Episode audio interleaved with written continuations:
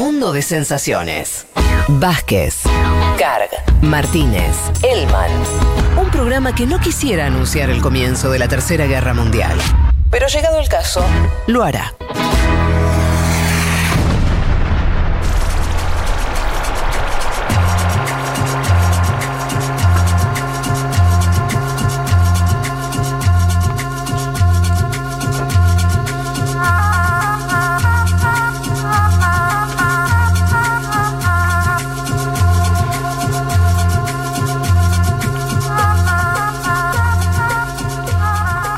Bueno, muy bien, acá con muchos mensajes, como siempre, como nos tienen acostumbrados nuestros queridos oyentes.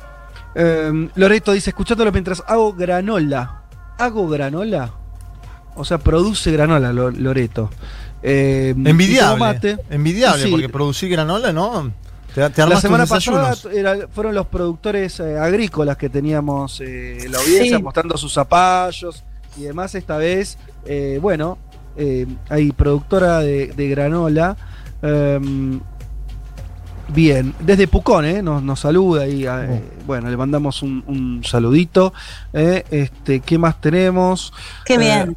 Acá Sil dice que vive en Filadelfia y ya me di las dos dosis, dosis de Pfizer. solo por ser fumadora, mirá, y atenderme en un hospital que hizo su propia campaña.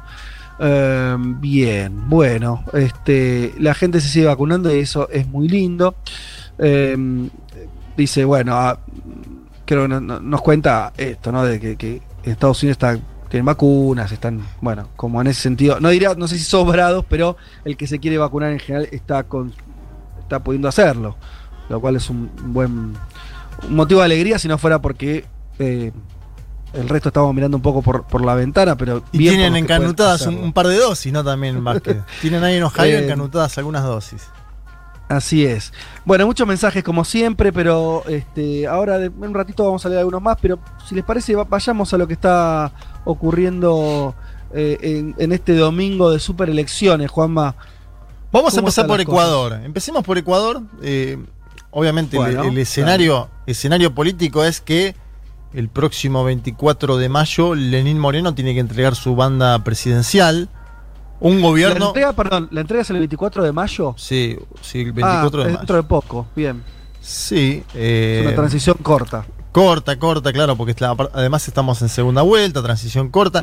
Un gobierno que va a quedar fe en la historia del Ecuador como muy impopular. Creo que Durán Barba decía en la Hmm. semana que era el más popular de la Sí, historia. el más impopular de el la más, historia, el claro. más impopular de la historia del Ecuador. Un Durán Barba que en su momento tuvo alguna amistad con Lenín Moreno y ahora Sí. obviamente está mucho más. Hablaba muy bien de Lenin. Sí, claro. Decía que, me acuerdo que decía que era macrista leninista en ese momento, Sí. Durán Barba. Bueno, eh, eso cambió en, en el último tiempo, obviamente, a partir de lo que es eh, el desgobierno de Moreno, ¿no? Y todas sus acciones en la índole, los condicionamientos fuertes del FMI, la crisis económica, aquella movilización que hubo en las calles en el año 2019, se acordarán, privatizaciones a sectores estratégicos, ¿no? De la economía, pienso en el transporte, sin ir más lejos, persecución, ¿no? A, las y los opositores al gobierno, bueno, exiliados y asilados en embajadas, etcétera.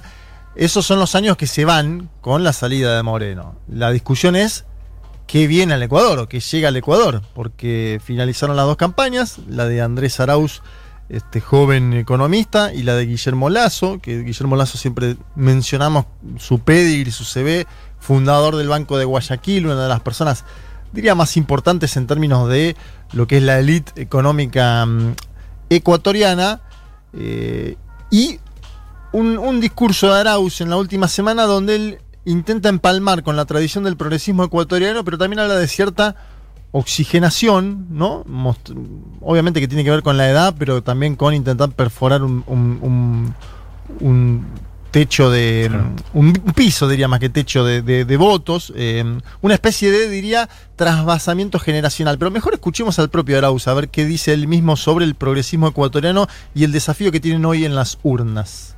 Yo estoy orgulloso de mis raíces. Yo estoy orgulloso de donde vengo. Y nosotros vamos a representar orgullosamente al progresismo ecuatoriano, a la revolución ciudadana. Ahora es el momento de un recambio generacional, una renovación de nuestro proyecto político, que manteniendo nuestros principios, nuestros valores, vamos a seguir construyendo la unidad necesaria para nuestro país, porque estamos enfrentando unas crisis tremendas a nivel mundial, a nivel nacional.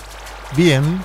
Ahí pasaba Andrés eh, Arauz. Yo, creo que no es tonto y él sabe que la participación o no de los sectores de la juventud ecuatoriana que por ahí votaron otras opciones en la primera vuelta, estoy pensando en candidatos como Javier Herbas, hoy puede ser un factor ciertamente decisivo ¿no? en la segunda, sobre todo por la cantidad y el caudal de esos votos, eh, jóvenes que en principio no se habían movilizado por ninguna de estas dos opciones que van hoy a las Claro. urnas. ¿Vos ahí decís que le habla más a- al público de Herbas o al, de, o al que votó por Yacu Pérez en la primera? Él intentó hablar a los dos en este tramo de campaña. Y Lazo también, digamos. Obviamente, lo, lo que comentaba en la semana, se movieron hacia el centro ambos en un punto, ¿no? Hmm. Porque es lo que necesita. El voto de la izquierda en general, o, o podemos debatirlo, ¿no? Pero el voto. eh, podemos debatirlo por el movimiento indígena, pero el voto de la izquierda en general, Arauz lo captó en la primera vuelta, sacó 32 puntos, y diría que el voto neto de la derecha lo ha concentrado Guillermo Lazo con esos 20, ¿no? O casi, sí, un Mm. poquito, poquito más de 20. Es decir, ambos intentan pescar ahora en lo que sería el, centro político, podríamos así decirlo, y por eso se abrieron eh, con, ideas que, tienen más que ver con políticas de género, con me- medioambientales. Ahí creo que le apuntan a los votos de Javier Herbas y en un punto también a lo de Yacu, por obviamente su base. ¿Qué, ¿Qué pasó con Lazo? Me interesa analizar el caso de Lazo por un punto particular. Lazo es un hombre muy, muy estructurado de la derecha ecuatoriana, ¿no? Muy encorsetado, incluso a nivel de edad, es decir, un hombre. eh, nada, que, que- que- que intentó salirse de ese corset, porque eso también lo, lo encorsetó a Lazo. No es un tipo que vos digas qué carismático que es. No, no, incluso uno lo escucha y, y es como un típico candidato de, la- de lo que ahora llamaríamos vieja derecha, ¿no? Exacto. Eh, latinoamericana. Por eso, no sé si pudieron ver, eh, tuvo algunas intervenciones en TikTok que generaron alguna polémica en la semana, estas últimas semanas, algo de vergüenza ajena, ¿no? Eh, El cringe, le dicen.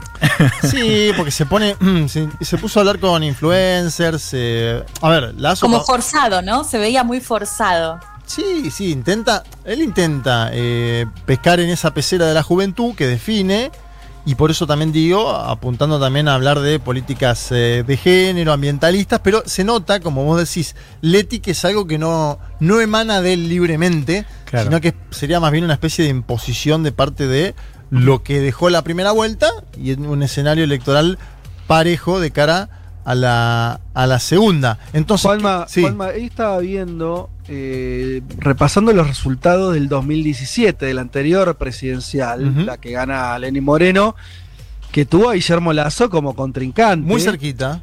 Y, te- y tuvo segunda vuelta. Hay dos números ahí que me parecen interesantes. Sí. Por un lado, que eh, Lenny Moreno en la primera vuelta tuvo 39 Ujú, contra 28 de Lazo. O sea que tuvo una elección importante, pero bueno, eh, ¿cuánto sacó Arauz? Eh, 32. Pero- 32, a- 32, es ¿qué trein- esta vez es 32 a 20 y te agrego el dato de que además esos 28 eran solo de Lazo porque Nebot iba con otra candidata. sí, eh, sí, y- con, y- con Viteri, que era sí, la, la alcaldesa de y- Guayaquil. y ahora van en unidad, es decir, esos 20 puntos que hubo en la primera vuelta de Guillermo Lazo fueron en unidad con Jaime Nebot. A lo que voy es, eh, el correísmo hace rato, en la elección anterior tampoco, eh, no, a pesar de que terminó ganando, no era una fuerza que en primera vuelta sacaba 50 puntos, 45. Sacó 39 con Lenín Moreno, que todos decían un candidato muy votable, un moderado. Bueno, después terminó siendo lo que es, pero, pero en ese momento tenía como muchas credenciales, ¿no? De- de- como un gran candidato. Eh, y la segunda vuelta, que yo no me acordaba eso, 51, 16 a 48, 84. O sea, casi te diría un 51 a 49. Exacto. Eh, finito, finito. Muy finito. Entonces, no sorprende que esta entonces también se juegue así.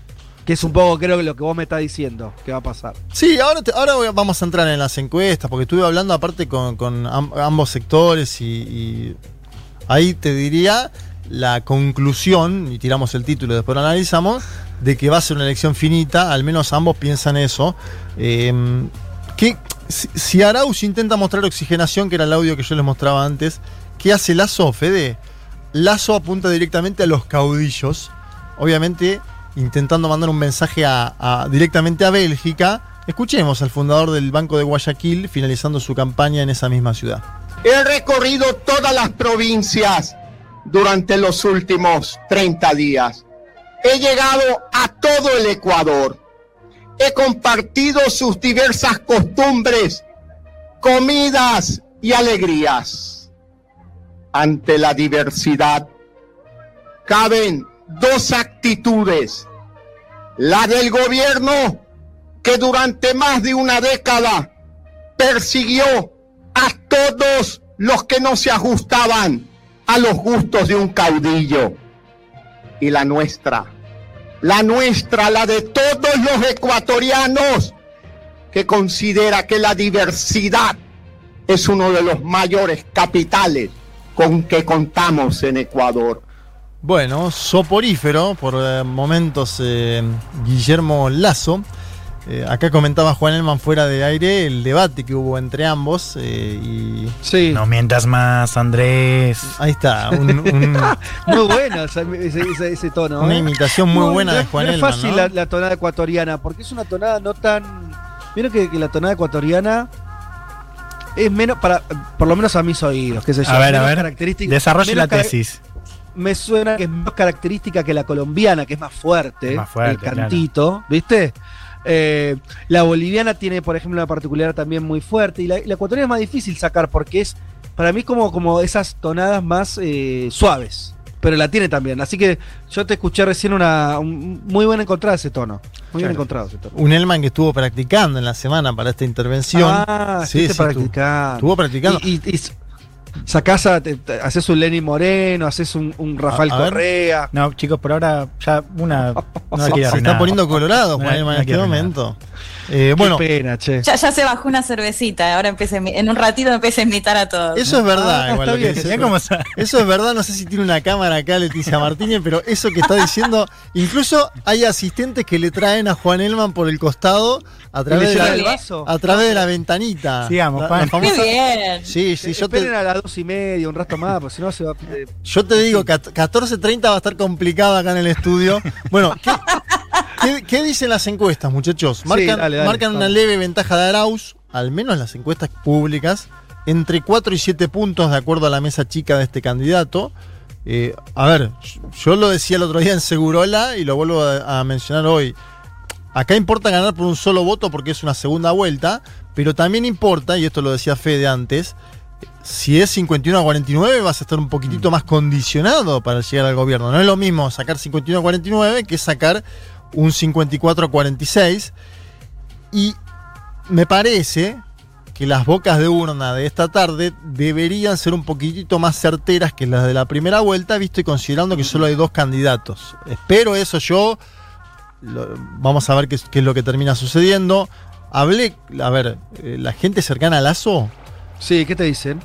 me dicen que hay un 15% de, de ciudadanos que aún no, no- no manifestaron su intención de voto, que están decidiéndolo durante esta jornada y ellos están con confianza de disputar. ¿Sí? ¿Vos, lo, vos lo- los notás optimistas a los de Lazo? Sí. Hoy, ayer los noté optimistas. Obviamente, después también uno tiene, eh, dentro de, lo que es la, la campaña de Andrés Arauz, diversas fuentes. Dentro de Arauz Sí. tenés aquellos que también son optimistas y aquellos Sí. que dicen va a ser esto parejo. Pero Ajá. en la campaña de Lazo me dijeron, cuidado que esto no termine el domingo a la noche. Oh. Así que bueno, sí, Leti... Bueno, vos- eso, eso Sí, significa. va a ser largo el domingo. Claro, que al haber paridad. Recordemos lo que pasó también en la, la primera vuelta, todos los cuestionamientos a los resultados. ¿Cómo fue? Eh, ah, yo con tantas elecciones se me, me borra, pero le estuvimos dando mucho F5 a la página eh, de. sí, porque del- estaba en segundo eh, lugar Jacu Pérez, ¿te acordás en la noche de Claro. ese domingo? Claro. Sí. Y- ¿Cómo fue esa dinámica? No, la- De la carga. Pero yo me refiero, porque ya, más allá de lo que pasó con Jacu Pérez, que eso tuvo que ver con que el segundo y el tercero estaban muy cerca y las regiones y demás. Sí. Pero en términos de carga, porque acá en la segunda vuelta, como bien decís, es mucho más sencillo el asunto, es uno u otro, lo- lo- los que voten otra cosa o no vayan a votar no se cuenta y, a- y- y a la lona. ¿Cómo eh, la, la carga fue rápida o no tanto? Sí, sí, a ver, eh, tenía un buen volumen. eh, Hay un buen volumen. Ok, bueno, eso es importante. Ah, Lo que pasa es que te faltaban cargar alguna cantidad de votos importantes de ciudades y sobre Claro. todo de Guayaquil. Lo que fue lo que determinó que pase Lazo y no Sí. Arau fue la costa. Entonces hay que ver también esos votos si se terminan cargando tarde en la jornada de esta noche o mañana. En particular, aparte de Guayaquil, donde eh, digamos que Lazo tiene una buena performance en líneas generales y una costa donde Andrés Arauz tuvo una buena elección. Así que no sé, te, te diría que eso Mm. va- vamos a ver esta noche. Por suerte hay muchos observadores Juanma. internacionales en Quito. Y además lo que había pasado en la elección anterior, ¿se acuerdan que el Consejo Nacional Electoral había emitido un conteo rápido en el Sí. cual hablaba que la segunda vuelta iba a ser con Yacu Pérez? Todo eso generó muchísima polémica. Claro. De hecho, hoy la titular del Consejo Nacional Electoral dijo que no van a hacer conteo rápido y que se va a proclamar el ganador oficial una vez que estén, que hayan contado hasta el último voto. Está bien, Así eso que eso me, me parece que va a ser largo. Lo- ¿Y eso cómo lo evalúa Juanma? ¿Como algo positivo o, o no? Sí. Porque uno alguien diría, che, están cambiando la regla del juego. Porque, ¿Por qué no conteo rápido? Porque salió la, la otra vez. Eh, bueno, el, el conteo rápido fue criticado, pero a ver, entre uno y otro hubo décimas de diferencia. Puede Sí. pasar eso. Sí, puede pasar. Es cierto que vos salir a decir eh, tal está segundo, que es lo que pasó en aquel entonces, eh, creó una susceptibilidad, sobre Sí, todo en ese sí, candidato. Sobre todo Lo, en lo ese- instalás, No, instalás y eso. sobre todo en ese candidato que Jacu Pérez, de que después terminó diciendo que hay fraude, etcétera, etcétera. Eh, me parece que, que hoy vamos a tener una primera noticia con las bocas de urna en las encuestas. Que en ¿A qué hora se supone que vamos a tener algo de eso? Y yo calculo, nosotros estamos. eh, ¿Qué estamos? ¿Dos horas en en Argentina, Buenos Aires? sí, ahí sí, dos horas menos, ¿no? sí. Dos horas 19 más. horas de Ecuador habían dicho, así que Bueno, de- por eso. al- ve- 21 de acá. 21 a 22 horas de acá vamos a tener las primeras bocas de urna que nos indiquen qué es lo que pasó. Eh, nada, habrá que esperar, muchachos. También es parte, Habrá que ¿no? esperar, Es sí, parte sí. de, de- de- de lo nuestro. Si les Nos vamos acompañando. Sí, sí, obviamente el chat de Un Mundo de Sensaciones esta noche va a estar eh, Kenchi, eh, va- porque no solo está Ecuador, sino también está Perú, y si quieren aprovechamos y Dale, un pasamos. poquito de, Ecua- de- de Perú también. Pasamos un poquito a Perú. Primera vuelta de las presidenciales. Para ganar en primera vuelta se necesita el 50% de los votos válidos. Vamos a anunciar que eso ya no va a suceder esta noche en el No. Perú. Va a ser imposible. ¿Por qué? Porque hay 18 candidatos. eh, y además son 18 personas que yo siempre digo, tienen gran audacia, ¿no? Estas 18 personas. Porque se presentan a pesar de los antecedentes de Fujimori, de Toledo, de Alan García, de Humala, del, pop- del propio Pedro Pablo Kuczynski. Todos antecedentes que muestran que ser jefe de Estado en Perú te deja muerto en la cárcel o en el exilio, ¿no? Incluso hay uno que es increíble, que es el de Ollanta Humala, que va nuevamente de candidato, como, eh, dale, Ollanta, aprende un poco la lección. Sí, sí, Total. tremendo. Incluso ni siquiera está en el pelotón de los que encabezan lo de Ollanta Humala, la verdad que Claro, es un caso... no, porque vos mencionás los fantasmas y digo, el caso de los Fujimoristas, y el plural no es, eh, es adrede justamente, son tipos que tienen chances. Hay muchos Tipos y tipas. Claro, lo que dice Verónica Mendoza, candidata progresista, dice hay muchos fujimorismos dentro de esta elección. Eh, si quieren nos ponemos a, a desgranar quién- sobre quiénes está la lupa hoy. Bueno, Johnny Lescano, que es de un partido, diría, tradicional del Perú como Acción Popular. El partido de Manuel Merino, atención, porque Johnny Lescano se opuso a Manuel Merino, pero es parte del mismo partido. Merino fue aquel breve presidente, ¿se acuerdan que lo despedimos en vivo en un programa? Seis días, eh. El año pasado. Sí, duró seis días, pero se llevó la vida de algunos jóvenes, eh, producto del accionar de la Policía Nacional. Hernando de Soto, de Avanza País, Hernando de Soto, alguien que supo ser una especie de intelectual orgánico de la derecha latinoamericana. Verónica Mendoza, la pongo en el pelotón eh, progresista, Juntos por el Perú. George Forsyth, hablábamos de él semanas atrás, ex arquero de fútbol de Victoria Nacional. Y la, omnipresente, y atención al dato, porque la- según alguna encuesta que me llega, crece. yo no la tenía tan, eh, tan bien, pero me llega una encuesta hoy donde crece y no sé. Keiko. Keiko Fujimori. Sí, Eh, claro. Sí, sí. Está ahí, está ahí, agazapada. Ojo, ojo con la sorpresa de la noche, ¿no? Claro, porque a ver, en las elecciones pasadas Keiko era la candidata que casi siempre llegaba a la segunda vuelta y, a las- y definía, ¿no? Digo, Claro. la- lo que terminó pasando con Pedro Pablo Kuczynski fue eso, básicamente. Fue Keiko, Pedro Pablo Kuczynski, y hubo un voto negativo a Keiko muy fuerte. Sí. En esta viene con menos chances, si se quiere, pero está ahí en el pelotón de esos cinco. Sí. Sí, Vamos a enfocarnos por tiempo en dos candidatos. Eh, Verónica Mendoza, dale. Verónica Mendoza primero, que es la ficha del progresismo latinoamericano, peruano mejor dicho, pero también latinoamericano, porque obviamente tiene un marco de alianzas a nivel continental. En la elección pasada Mendoza salió tercera, si bien propone transformaciones estructurales como una nueva constitución, también apunta a mínimos, y quiero que nos concentremos en los mínimos porque son de verdad muy mínimos. Es decir, ¿qué, qué propone Verónica Mendoza hoy? Vacunas, oxígeno, internet y que la economía vuelva a crecer. Vacunas y oxígeno son las dos primeras cosas que menciona Verónica Mendoza. Y esto también nos, nos deja la pandemia, ¿no? Que, que los mínimos eh, de los candidatos son, son de verdad mínimos. A ver, escuchemos un poquito a Verónica Mendoza. Sabemos que el pueblo está cansado de traición, de mentira, de promesas vanas, hoy más que nunca, y por eso, Jaime, que en nuestra campaña hemos tratado de ser concretos, de plantear propuestas que son, ¿no es cierto?, que tienen un sustento técnico, económico, que son viables, porque el pueblo no está pues para floro barato en estos momentos. Entonces, la primera alianza es con el pueblo, con la gente, respetando lo que mande la voluntad popular. Y lo segundo es sí, yo sí tengo toda la voluntad de convocar Jaime, a todos los sectores democráticos y honestos del país. La clave, Jaime, más que buscar tal o cual partido, es poner una agenda concreta por delante. Vacunación universal, gratuita y ordenada. Distribución de oxígeno para que la gente no se nos siga muriendo por falta de oxígeno.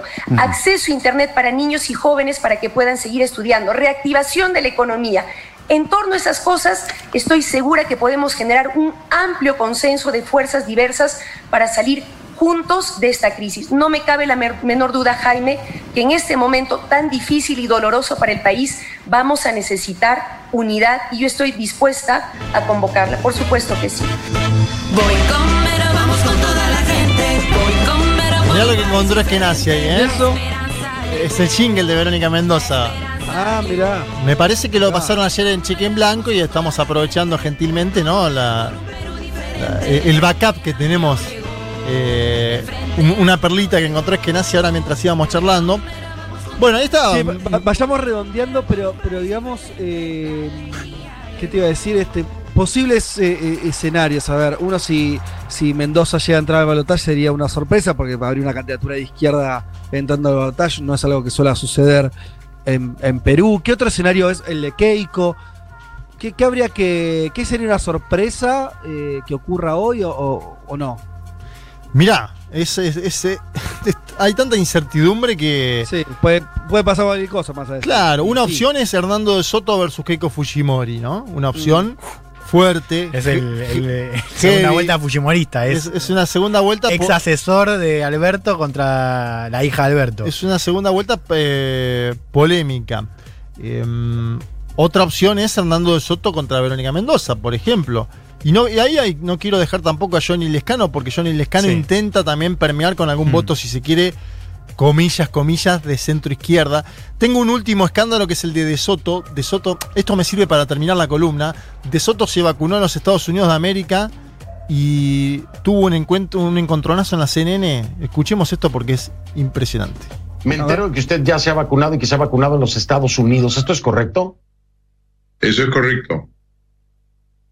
Se ha vacunado en los Estados Unidos y le pregunto, ¿usted es ciudadano estadounidense, residente o algo más? No, yo no soy, yo soy residente del Perú. Y me vacuné ¿No en un estado, no, donde me vacuné en un estado donde no, ex- no se exige la residencia. Creo que tengo derecho a anunciar en un programa público um, la gente que ha podido ser eh, gentil conmigo y no, y sencillamente es una cuestión de, de derecho a la privacidad, que entiendo es una de las cosas que prima en los Estados Unidos a diferencia de América Latina. Bueno, ahí terminó De Soto elogiando a los Estados Unidos. A diferencia de América Latina, parece mentira, pero va candidato a presidente de Perú, habría que avisarle eso. Eh, aún así tiene, diría, buenas chances en- dentro del escenario actual, ¿no? Estábamos hablando justo de ese tema con, con Juan Elman. Y además esto, esto de la inmunización es complicado porque en Perú hay apenas medio millón de peruanos eh, vacunados. Y De Soto está diciendo con total tranquilidad que fue dos veces a los Estados Unidos de América, que se vacunó, que no pasa nada, que tiene derecho a la privacidad y la intimidad. Eh, bueno, hay que ver qué es lo que termina pasando hoy eh, en, la, en la elección. Convencer a los indecisos fue gran parte de lo que intentaron los candidatos durante la última semana, ¿no? Visto y considerando además que hay 18 candidatos. Prestaría especial atención a los números de asistencia hoy, porque si sumamos Claro, pandemia, claro.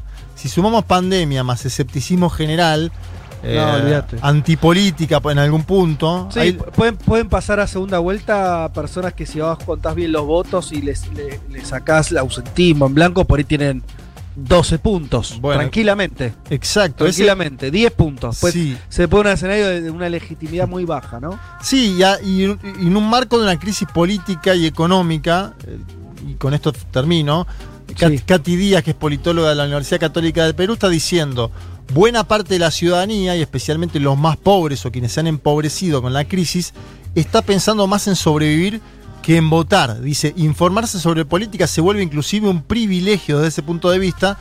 Es interesante esa conclusión a la que llega Katy Díaz pensando en la elección de hoy, eh, donde la antipolítica florece en algunos segmentos de la sociedad y donde, ¿qué dicen el, las y los políticos? Metemos 18 candidaturas, muchachos, y, y es una moneda al aire. La verdad que es, es- es un escenario muy abierto, con 5 o 6 candidatos que asoman con posibilidades y con un seguro balotage, Fede, segurísimo balotage, me atrevo a confirmar eso, es lo único que te voy a decir hoy. El día, Se la 6, jugó. el día 6 de junio va a haber balotaje en Perú y lo vamos a estar cubriendo acá. Muy bien, hasta ahí lo que está ocurriendo en Perú. Veremos si mañana nos levantamos con alguna novedad relevante. Ahí va. Esta banda en Perú, como en el resto de América Latina, se escucha eh, muchísimo. La primera banda, diría, o no, de las primeras bandas muy internacionalizadas de Argentina. Vamos a escuchar a los fabulosos Cadillacs haciendo una canción del año 97. Hoy lloré canción.